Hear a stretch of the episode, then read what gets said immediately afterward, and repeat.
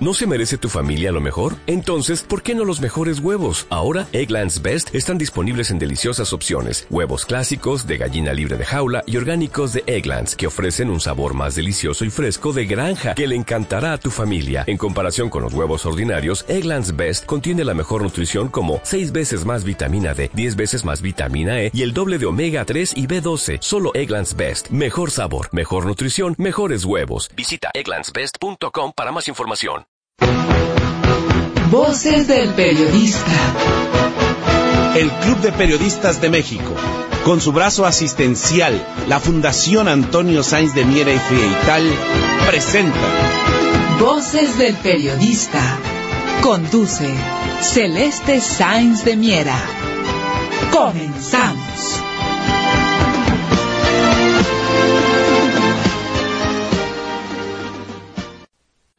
Del periodista, este programa que es de ustedes y para ustedes a través de las frecuencias de ABC Radio, las 760 de AM, de Organización Editorial Mexicana, este maravilloso grupo multimedia. Eh, pido por favor al maestro don Rodolfo Sánchez Mena, si por favor silencia su bocina, se escucha mucho ruido y lo escuchamos a él. Por favor, maestros queridos, Queridos a Radio Escuchas, estamos en vivo, por supuesto, estamos haciendo control remoto. Agradecemos al ingeniero Víctor Melar García en los bellísimos estudios de eh, la Torre Tepeyac de ABC Radio, las 770 de AM, por su apoyo siempre a todas nuestras compañeras y compañeros de ABC Radio, el Templo de la Pluralidad, así como también eh, de quienes nos retransmiten de manera diferida, gracias al Grupo Radio Turquesa, las frecuencias de la Pantera, gracias a Radio La Nueva República, realmente compañeros, un abrazo. Esta es una radio eh, que es eh, vía internet y que se hace un esfuerzo ciudadano realmente importante. Les mandamos todo nuestro cariño y nuestro abrazo a Radio La Nueva República y a los demás compañeros, por supuesto, de nuestra casa ABC Radio y de quienes nos retransmiten. Gracias, Grupo Radio Turquesa y Frecuencias de la Pantera. Jonathan Álvarez, gracias por su apoyo desde el ámbito del Internet y, bueno, amigos, a ustedes más que nada eh, por hacer posible este abrazo mediático. Eh, tendremos una mesa interesante, ustedes ya los conocen, está la maestra Ceci Tapia, arroba solidaridad mil, está el maestro don Rodolfo Sánchez Mena, está el maestro Enrique Pablo Cruz Carranza y está el doctor Rodolfo Ondarza Rovira. Lo más importante es que están ustedes, su amiga Celeste Sáenz como todos los días, como siempre les agradecemos su confianza y su participación. Yo quiero decirles y agradecer a quienes nos están repitiendo desde el, desde el Twitter. Gracias, compi querido. Eh, gracias, Carlos Aguiar. Gracias, eh, primito querido. Gracias, Ana María Ríos Ana, arroba Ríos Ana. Y gracias a Niebla de Noche. Gracias, mis, muchísimas gracias, porque en el chat de voz hay un chat de voz muy interesante, queridos amigos, que se llama Amor con Amor se paga 4T. Fíjense que ellos van a comentar en el chat del día de hoy, un chat de voz eh, en, la noche, sobre el tema del cerco mediático de propagandas y mentiras, que van a escuchar precisamente en el programa, les agradecemos, ellos están convocando, pero ellos también convocan a compañeros, amigos, a que participen. Todos ustedes están invitados. Muchísimas gracias. Y bueno, pues gracias, gracias, queridos amigos. Gracias y vamos a arrancar con eso. Normalmente lo hacemos al final, pero no queremos que se nos pase. Muchísimas gracias, arroba Bernie70. Eh, gracias a Miguel Ángel, que siempre Miguel Ángel, arroba Reforma 2006, cómo nos apoya. Gracias, Miguel Ángel, un abrazo. Gracias a Siria Saldana, eh, Silvia Voto Todo Morena, gracias a compi, arroba compi 1570, gracias Ignacio, arroba Nacho Visión, eh, gracias a Simba 78500580, gracias a Javier, eh, arroba Javier 63157298, gracias a Bernardo 0750, gracias Bernardo Ameneiro, gracias Alejandro Gracias Alejandrovich Laudiaski. Gracias Alejandro por todo tu apoyo. Elvia, gracias arroba Elvia Méndez. Gracias a Gilbert arroba Gilbert bajo Gea. Ya dijimos arroba Ríos Anamá, Ana María. Gracias a Pizarrincito, gracias que ayer fue su cumpleaños, un abrazo, otro abrazo, Pizarrincito, un abrazo. Gracias, mi arroba niebla de noche, gracias, arroba 84 guion bajo Pablo Ruiz. Gracias, Joseph, arroba al José, Joseph. Gracias a arroba Edgar Ciame. Gracias a Benny Bonis, arroba Benny Bonis. Gracias a Pablo Martínez, Pablo Martínez del TAM 1 Gracias a Rasputín-Solar Zaratustra. Eh, muchísimas gracias a Carlos Aguiar, arroba Carlos A. Jiménez 4. Y gracias Pablo Green, que es arroba Green 52169. Recuerden que hay que estar al tanto de lo que pasa con el caso de Pablo Green. Lo queremos libre. Un abrazo a toda la familia. Gracias Enrique Rodríguez, arroba Quique Rodríguez SA1.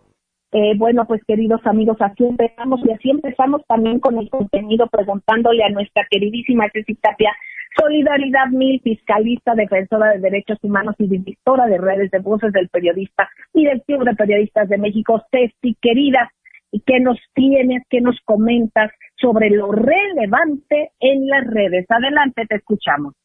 Claro que sí, querida Celeste, muy buenas tardes, maestro Rodolfo Sánchez Mena, el maestro Pastor Cruz Carranza, que se encuentra también con nosotros acá en la radio escucha. Pues hoy sucede algo interesante. Están los temas muy, muy candentes. El, el tema de, pues bueno, ya, ya lo hemos visto, lo que está pasando en el INE.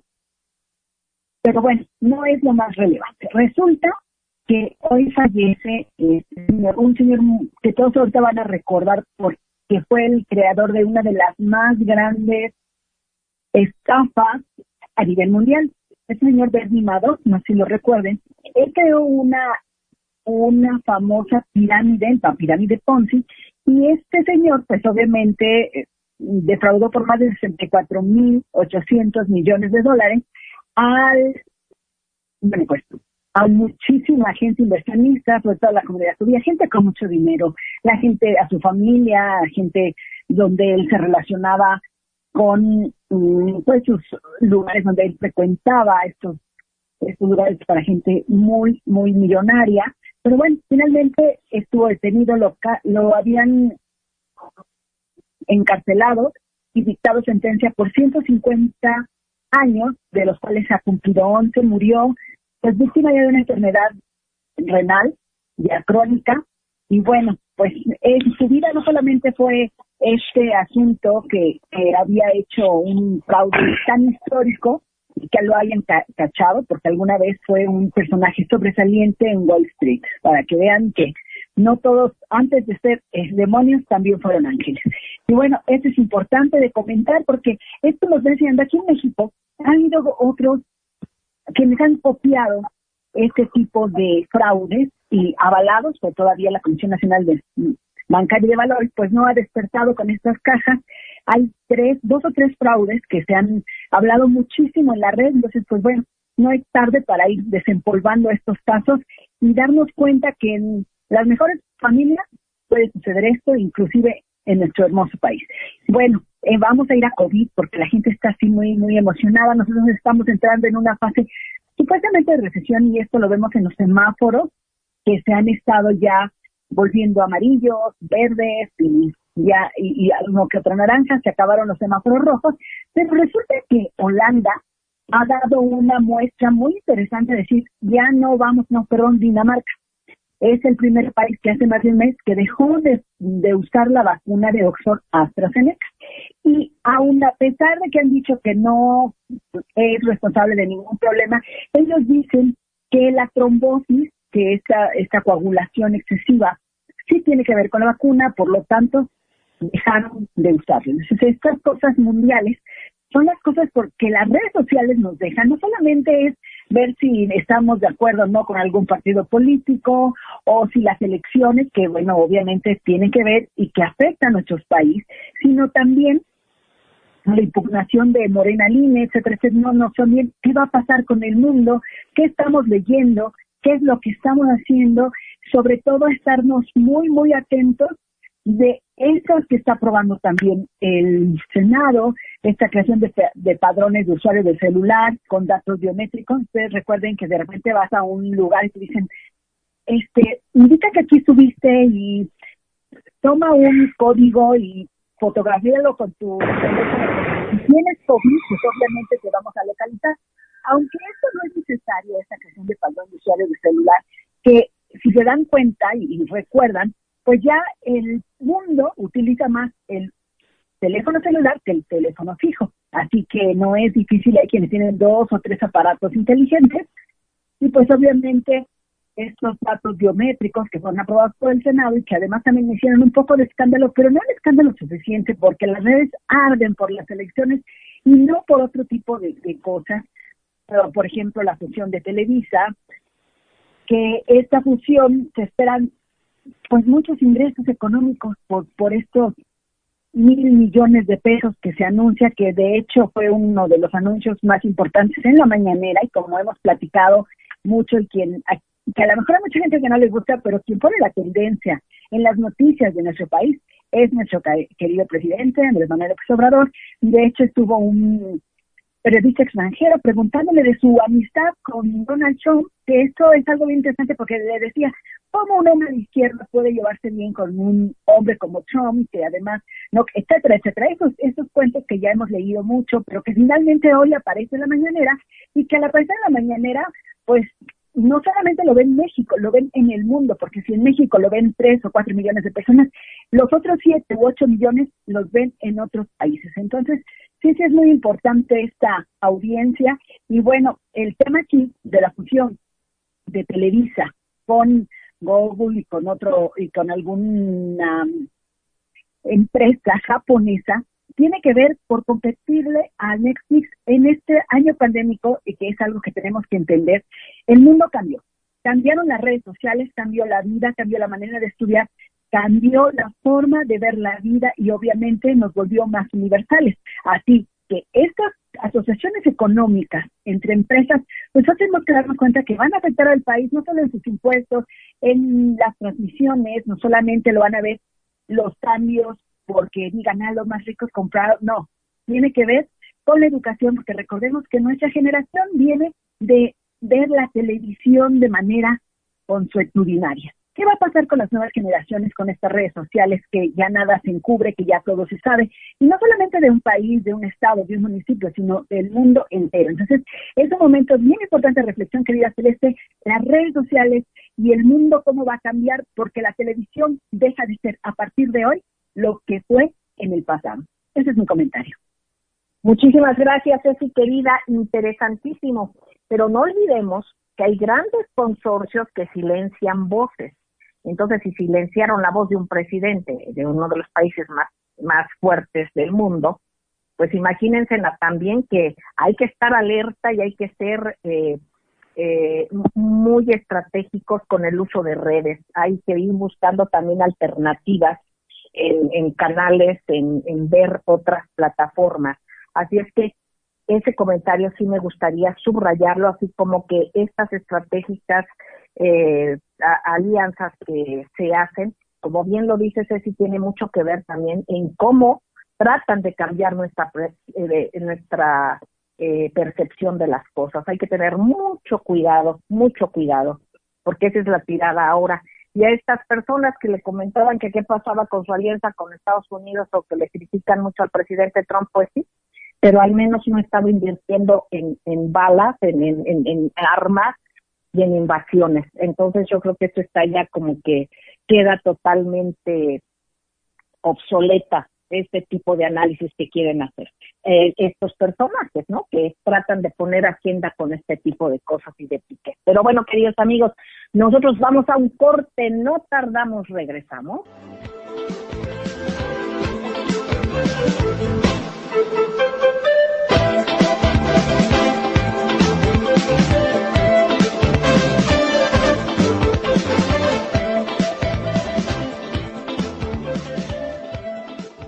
Gracias, queridos amigos, gracias por seguir con nosotros en Voces del Periodista. Eh, bueno, pues yo le pediría a nuestro querido Jonathan y al ingeniero Víctor Melara García si pudiéramos escuchar un audio de la participación del día de hoy del doctor Rodolfo Ondarza Rovira, él es defensor de derechos humanos, además de científico mexicano muy destacable, él, él es neurocirujano. Eh, y bueno, pues él ha, ha dado seguimiento a cuestiones que han vulnerado los derechos humanos de mexicanos en diferentes acciones. Ha señalado lo que es lo que se denomina el cártel de la bata blanca, así se denominó, así lo encabezó Voces del Periodista hace varios años y precisamente dando seguimiento a estos temas del doctor Rodolfo Ondarza. Bueno, pues aquí precisamente él comenta el día de hoy sobre la impecable acción de la, de la, eh, de la Secretaría de la Función Pública y la ausencia de la judicialización de la Fiscalía General de la República en salud.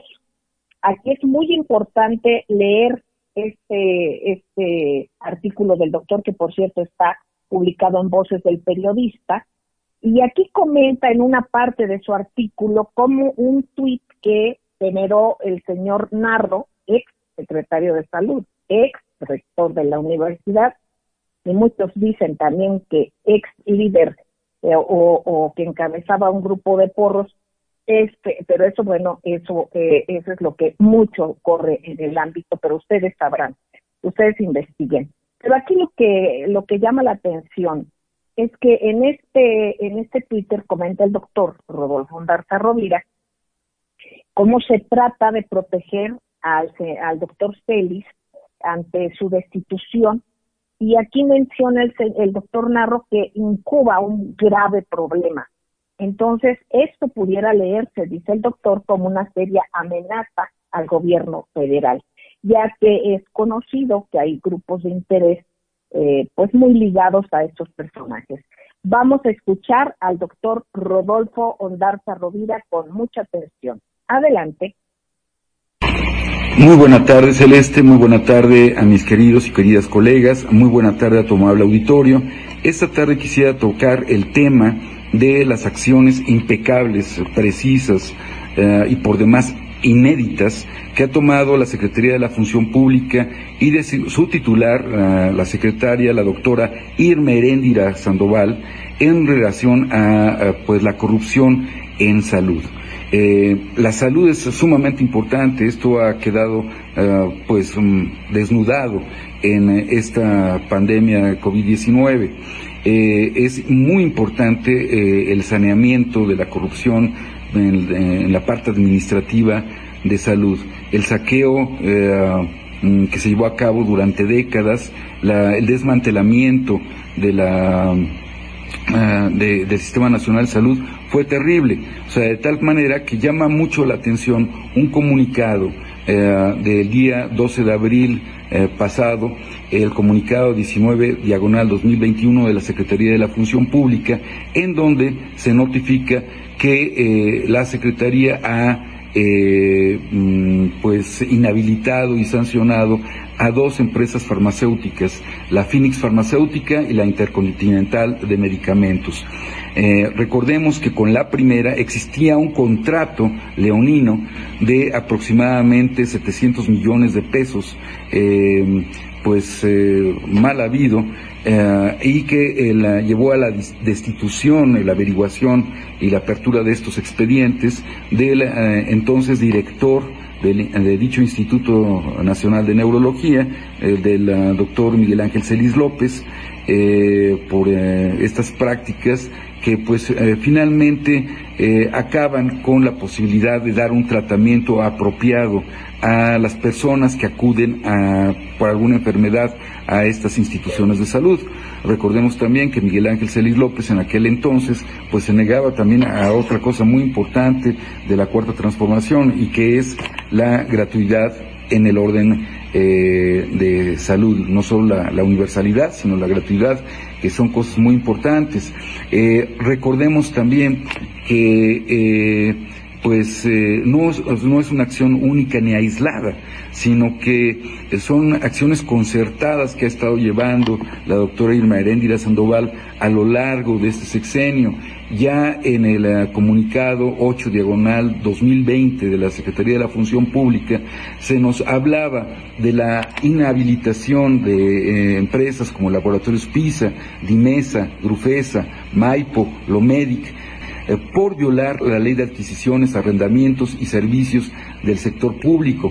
Eran empresas, además que falsamente eh, hablaban del, desabasto de medicamentos contra el cáncer y pues se suma también a, las sanciones e inhabilitaciones de otros consorcios como Grupo fármacos especializados, clínicas periféricas y ambulatorias, Octeocen, laboratorios eh, eh, imperiales, Pharma, Aviso Medical, etcétera. Incluso de algunos vinculados eh, al ex delegado federal de bienestar en Jalisco.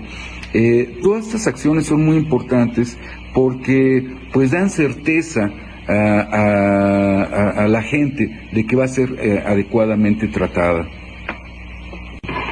En aquel entonces, en aquel entonces también, eh, pues la doctora Irma Heréndira Sandoval, pues eh, hablaba de que eh, pues había una serie de actos de corrupción vinculados al Seguro Popular y que en el periodo de 2007 a 2016 la Secretaría de la Función Pública había detectado más, fíjense nada más, de 7.812 millones de pesos no comprobados y en 2018 eh, se habían utilizado 6 mil millones de pesos indebidamente en unidades médicas no acreditadas.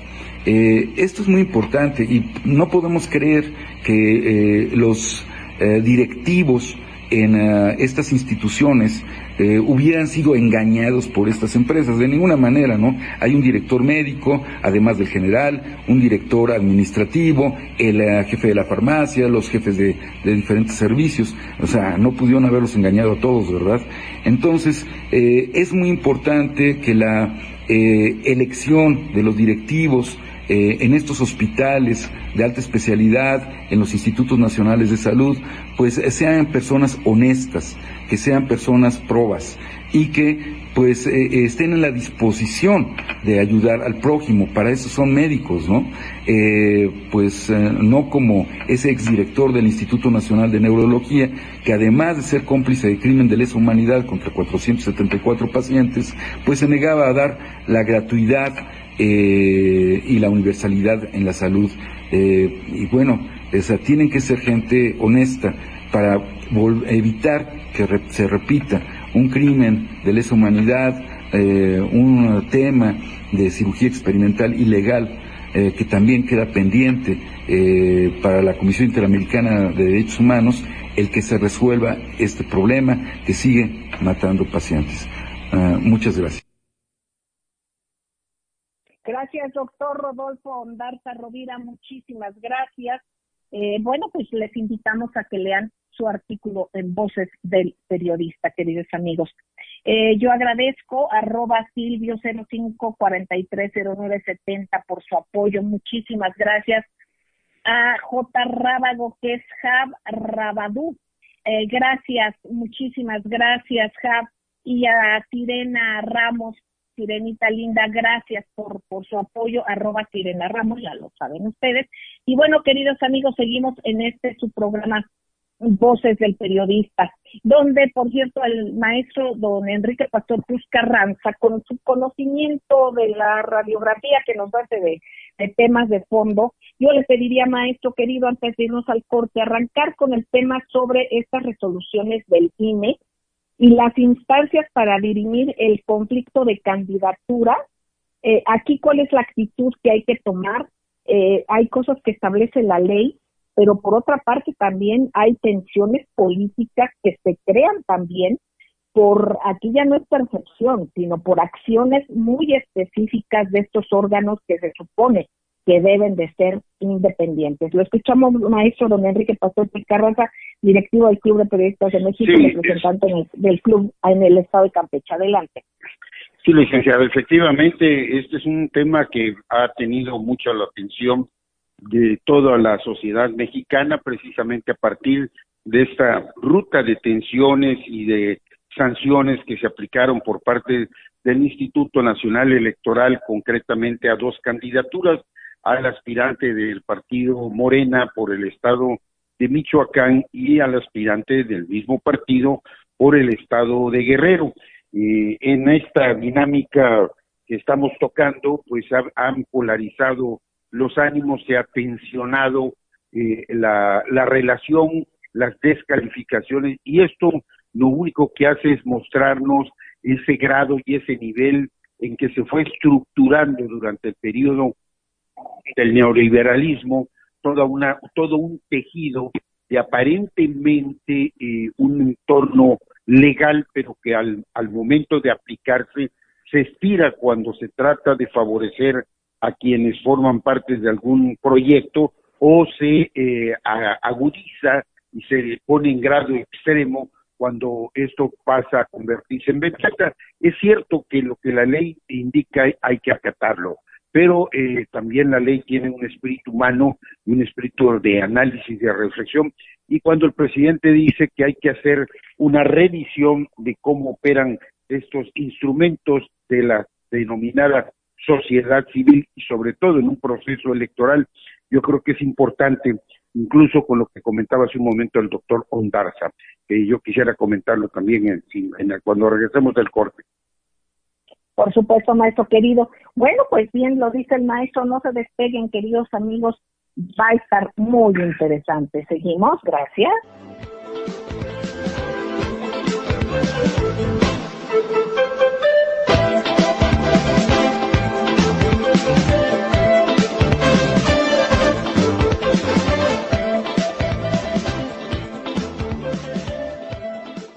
Gracias, queridos amigos, gracias por seguir con nosotros aquí en eh, Voces del Periodista. Escuchamos al maestro Enrique Pastor Cruz Carranza antes de irnos al, al corte, precisamente sobre un tema del que yo le preguntaba, pero eh, fíjense que en el corte estaba haciendo algunos comentarios muy interesantes y subrayando cuestiones eh, sobre el doctor Rodolfo Darza Rovira.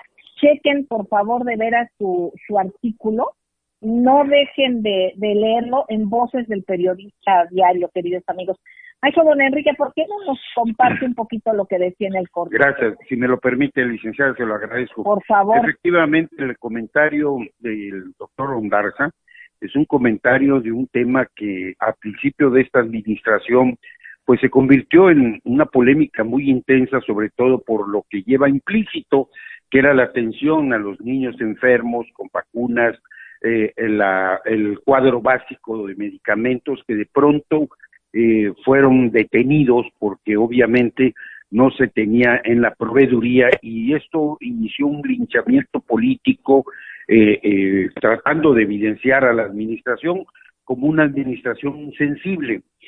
Investigaciones periodísticas y perfectamente documentadas demostraron, concretamente en el caso del exsecretario de Salud eh, ex rector de la Universidad Autónoma de México, el doctor Narro, que al margen de ser funcionario con un encargo tan delicado como es precisamente el sector salud, pues en sus ratos libres tenía una proveedora de medicamentos y así otros personajes de la vida pública que incluso se habían mantenido en silencio durante mucho tiempo y que ahora vuelven a aparecer en el escenario buscando cámaras, buscando relevancia, pero que en su momento han sido señalados documentalmente, esto es que hay que aclararlo, por su papel de ser proveedores y eso no sería nada malo, eh, quizás sea inmoral, pero hay muchos que eh, en el servicio público hace mucho tiempo perdieron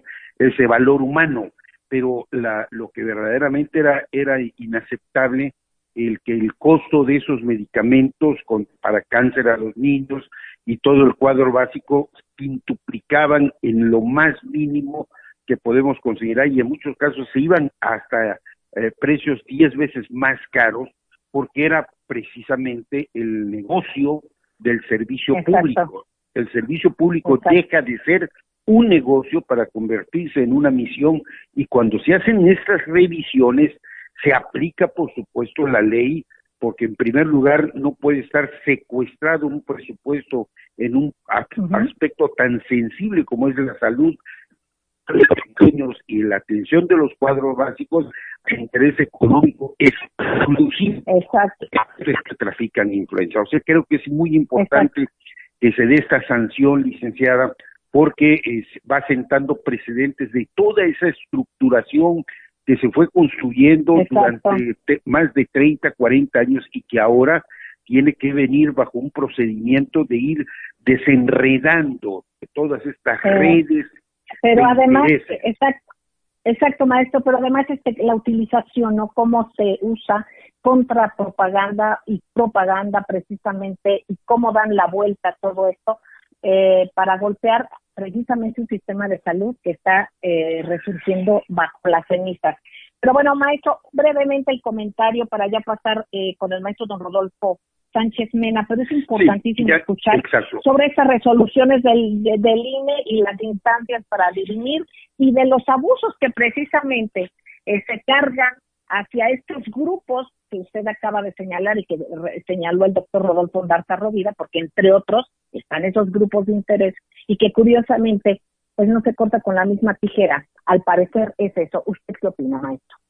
Bueno, evidentemente eh, eh, dicen los viejos pescadores de acá en el pueblo que cuando golpeas el mar y brinca el lagarto es que precisamente pues ahí estaba escondido. Cuando hay cuando se cortan estos privilegios con toda la inescrupulosidad que significa el abuso, el tráfico de influencia del poder, del servicio público, obviamente eh, es como cortarle eh, el suministro a algo que ha creado una adicción.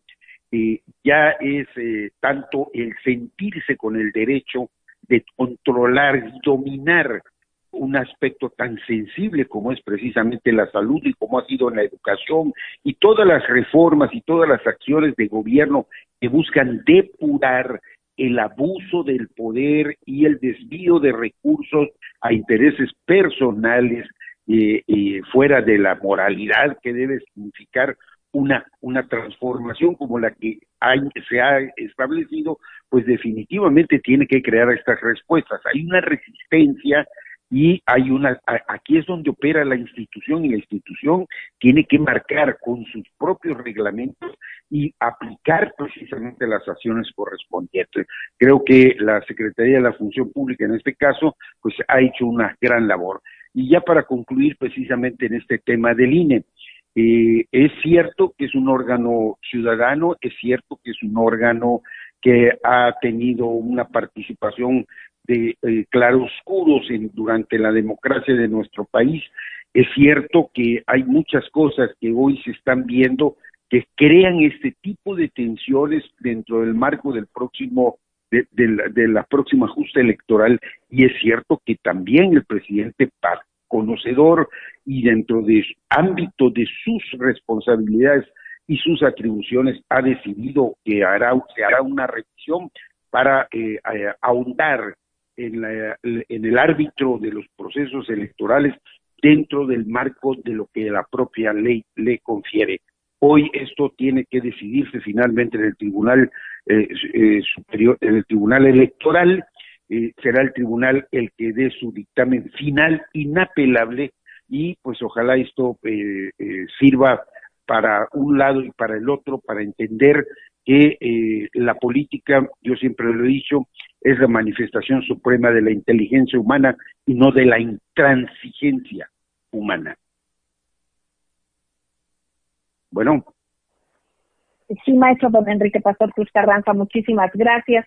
Pues eh, mm, bueno, vamos a escuchar al maestro don Rodolfo Sánchez Mena, también directivo del Club de Periodistas de México, y, bueno, de estos micrófonos, eh, un pilar fundamental, eh, académico de diferentes instituciones nacionalistas. Maestro querido, su análisis precisamente sobre esta designación que se dio eh, al general diplomado de Estado Mayor e Intendente Rafael Paz del Campo como jefe de inteligencia en la Secretaría de Seguridad Pública Federal, al mando de la secretaria Rosa Morales. Este, interesante subrayar que el general secretario Luis Crescencio Sandoval instaló al general Paz del Campo como titular de inteligencia, con lo que se transmite un mensaje de la tarea asignada al general Paz del Campo, eh, a la par que la discreción con que se maneja en los medios. No es muy mencionado esto, no se comenta mucho, maestro. Aquí, eh, en esta etapa previa a, la segunda etapa del gobierno del señor presidente Andrés Manuel López Obrador. Eh, eh, ¿Qué nos comenta usted sobre las tareas y la trascendencia precisamente de este nombramiento? Lo escuchamos con mucha atención. Adelante, don Rodolfo Sánchez Mena, se me hace que silencio su teléfono. su micrófono. Se trata de un nombramiento de como se hizo de manera muy discreta y no ha trascendido, no le han puesto luz en los reflectores, pero el comentarlo eh, a nivel del radio para transmitir eh, este designación tan importante, eh, pues es, vale la pena comentarlo y, y señalar pues algunos de los aspectos de los que seguramente el señor general sí eh, se encargará de esta tarea. Entonces, en esto, como bien dice Celeste, pues estamos a la mitad ya del sexenio y entonces pues las tareas empiezan a ser muy importantes porque se trata también de consolidar lo, lo hecho, pero también de enfrentar las nuevas situaciones que está viviendo nuestro país en el ámbito de lo nacional y en lo internacional. ¿Qué tenemos enfrente como tarea de inteligencia? Pues sin lugar a dudas, uno de los temas que más apura en este momento es la relación con los Estados Unidos y que es los migrantes, los niños migrantes, ¿sí? no acompañados, que están atravesando por miles nuestro país y que están llegando a los Estados Unidos. Tan importante es el tema que el presidente de los Estados Unidos designó a la vicepresidenta para encargarse personalmente de este tema. ¿sí? ¿En qué momento estamos de este tema? Pues cuáles son los cambios que se están viviendo para ver la importancia que tiene. Por un lado, el representante de los Estados Unidos en el triángulo de los países que están expulsando a la población hacia los Estados Unidos, bueno, pues no fue recibido por el presidente Bukele. Fíjense nada más lo que sucede con esto cuando el presidente de Salvador no lo recibe ni cuando el único país en donde se eh, plantean cómo resolver el problema es Guatemala, porque el designado es de origen eh, hondureño, ¿sí? y en se está acusando al presidente de ser narcotraficante. Su hermano lo capturaron en los Estados Unidos y lo están procesando. Pues esta es una situación allá, pero en unos días, en horas, el escenario cambió porque se enviaron militares guatemaltecos y más mexicanos a la frontera. Entonces el tono cambió en esta circunstancia, por lo cual la vicepresidenta Kamala Harris viene a nuestro país, viene a nuestro país, pero ¿en dónde estamos? Estamos en medio de la coyuntura de las elecciones. Y estas elecciones pues, tienen muchos ángulos de análisis. Y uno de ellos, sin lugar a dudas, es el problema de la violencia que hay en las elecciones. ¿A qué me refiero concretamente? A la cantidad de candidatos ¿sí? o sus familiares que están siendo asesinados, que están siendo eh, hechos a un lado por la el crimen organizado e intereses en algunas regiones del país. Esto quiere decir que el propio presidente, si se encargó del tema, y se encargó del tema de qué manera, planteando a los candidatos, a todos los aspirantes a puestos de elección popular, que si tenían por sus vidas solicitaran protección. Entonces, si reducir el impacto de la violencia que vivimos en las pasadas elecciones presidenciales y que dimos cuenta en un artículo publicado en Voces de Periodista del número de gentes que murió en el tránsito de las elecciones. Entonces, esta es una tarea de inteligencia y de singular importancia, pero también hay otros aspectos que son muy, muy relevantes ¿sí? y que tienen que ver en este momento pues con la estabilidad que está viviendo el país para sentar las aguas y que... Maestro, no, perdón, vamos a un corte, queridos amigos, y regresamos. Gracias.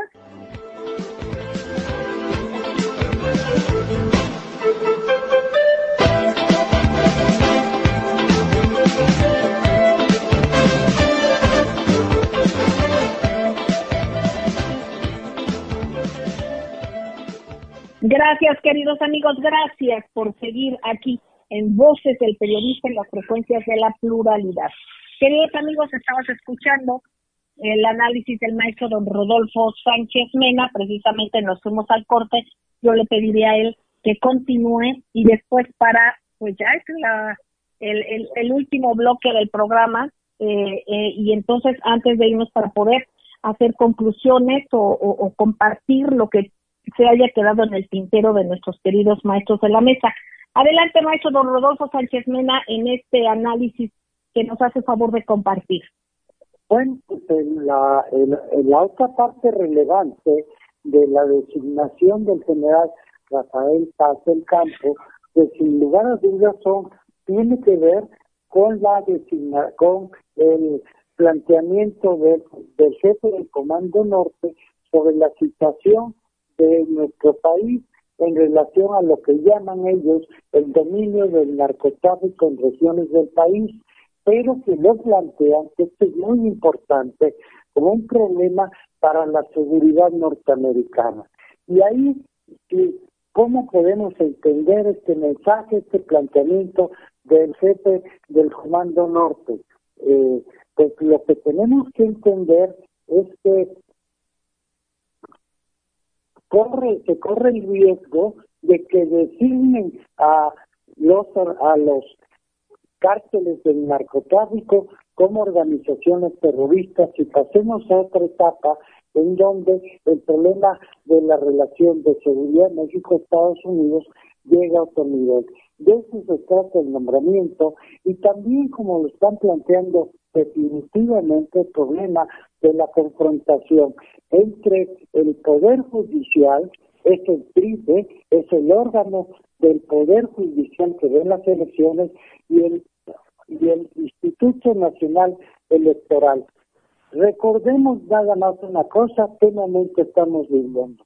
López Portillo sí, da paso a esta reforma para, eh, para crear el Instituto Nacional Electoral, el INPE, entonces, para cerrar el capítulo del partido único, del partido de Estado y dar paso al multipartidismo. Pues hoy el IFE se está desdibujando, es una partidocracia sumamente cara, y en donde los partidos políticos prácticamente están desdibujados.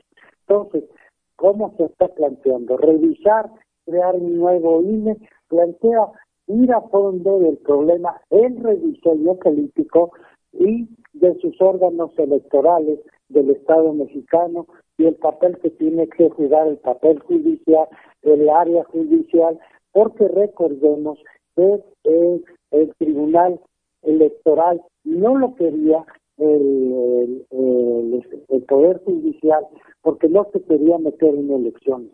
Hoy están y que esto genera fuertes tensiones de carácter institucional, Exactamente, maestro don Rodolfo Sánchez Mena, puntos eh, sobre las CIES, queridos amigos, y bueno, pues démonos cuenta también qué intereses eh, pusieron a funcionarios que están en estas dependencias, las mismas en el poder, tanto en el en este instituto se supone autónomo y, y que al parecer eh, pues no lo es así o al menos es la lectura de una muy buena parte de los mexicanos y por supuesto eh, el darnos cuenta que, tan, que es fundamental la certidumbre, la confianza, la imparcialidad en esta institución, de esta institución también. Y también hay que darnos cuenta eh, qué nombramientos y a qué intereses obedece tanto este instituto como también buena parte del Poder Judicial. Son temas que usted pone sobre la mesa, así como anunciar esto que ya se ha comentado en Voces del Periodista desde hace tiempo, que usted lo ha analizado, maestro, también, el maestro también, don Enrique, y en fin, en estos micrófonos se ha, se ha dicho eh, eh, precisamente este riesgo o este interés, esta intentona de querer eh, nombrar así como, como terroristas a estos grupos, simplemente porque eso facilitaría tener otro contexto y otra intervención en, en, en, en, nuestro amado México. Así es que hay que tener mucho cuidado en todo esto. Y esos son puntos, curiosamente, que ya tenía tiempo que no se tocaban eh, con la anterior administración del vecino país del norte. Maestros queridos, yo les pido de favor su comentario ya para, para poder despedirnos. Adelante, Ceci, querida. Claro que sí. Pues mi comentario es algo que yo comentaba en, al inicio, que hay una aprobación en la Ley General de Telecomunicaciones y Radiodifusión, en el cual el Instituto Federal de Telecomunicaciones pues tendría aprobación para instalar y operar regular este padrón de eh, que es un padrón muy interesante porque habla y que tendría que tener la CURP, el nombre, el domicilio, la nacionalidad de estos datos biométricos de un usuario, que si es persona física o si es persona moral tendría que ser su representante legal eh, y de quién les concesiona una línea, etcétera, etcétera. Y eso yo creo que es algo que tenemos que dar un buen estudio porque ya alguna vez se intentó controlar los teléfonos celulares y no lo lograron porque hay quienes pierden el teléfono celular al día siguiente que se los dan, etcétera, etcétera. Entonces yo creo que sí es muy, muy importante porque el INAI advierte un riesgo potencial para manejar esta información, porque quienes tendrían esa información serían quienes obviamente dan la concesión telefónica y eso pues, los tendrían que hacer llegar al gobierno. Entonces hay que estar como pendientes y hacer un estudio muy, muy minucioso de este asunto. Ese es mi comentario, querida Celeste. Gracias, Ceci, querida. Y bueno, todo se vuelve a lo mismo, es el tema de certidumbre. Imagínense nada más eh, todo lo que hay que analizar, todo lo que hay que ver y todos los intereses que puede haber por detrás de ello. Pero también imagínense cómo eh, nos hemos dado cuenta, porque incluso está exhibido en videos que son públicos, son muy conocidos, de también los intereses ahora electorales, ¿no? De grupos que compran también muchos chips de teléfonos y luego pues arman toda esta serie de bots y todo esto que uno que, uno, que ustedes ya conocen. Eh, maestro don Enrique Pastor Cruz Carranza, su su pensamiento, por favor, con qué nos deja que se quedó en el tintero. Adelante. Maestro don Enrique Pastor Cruz Carranza.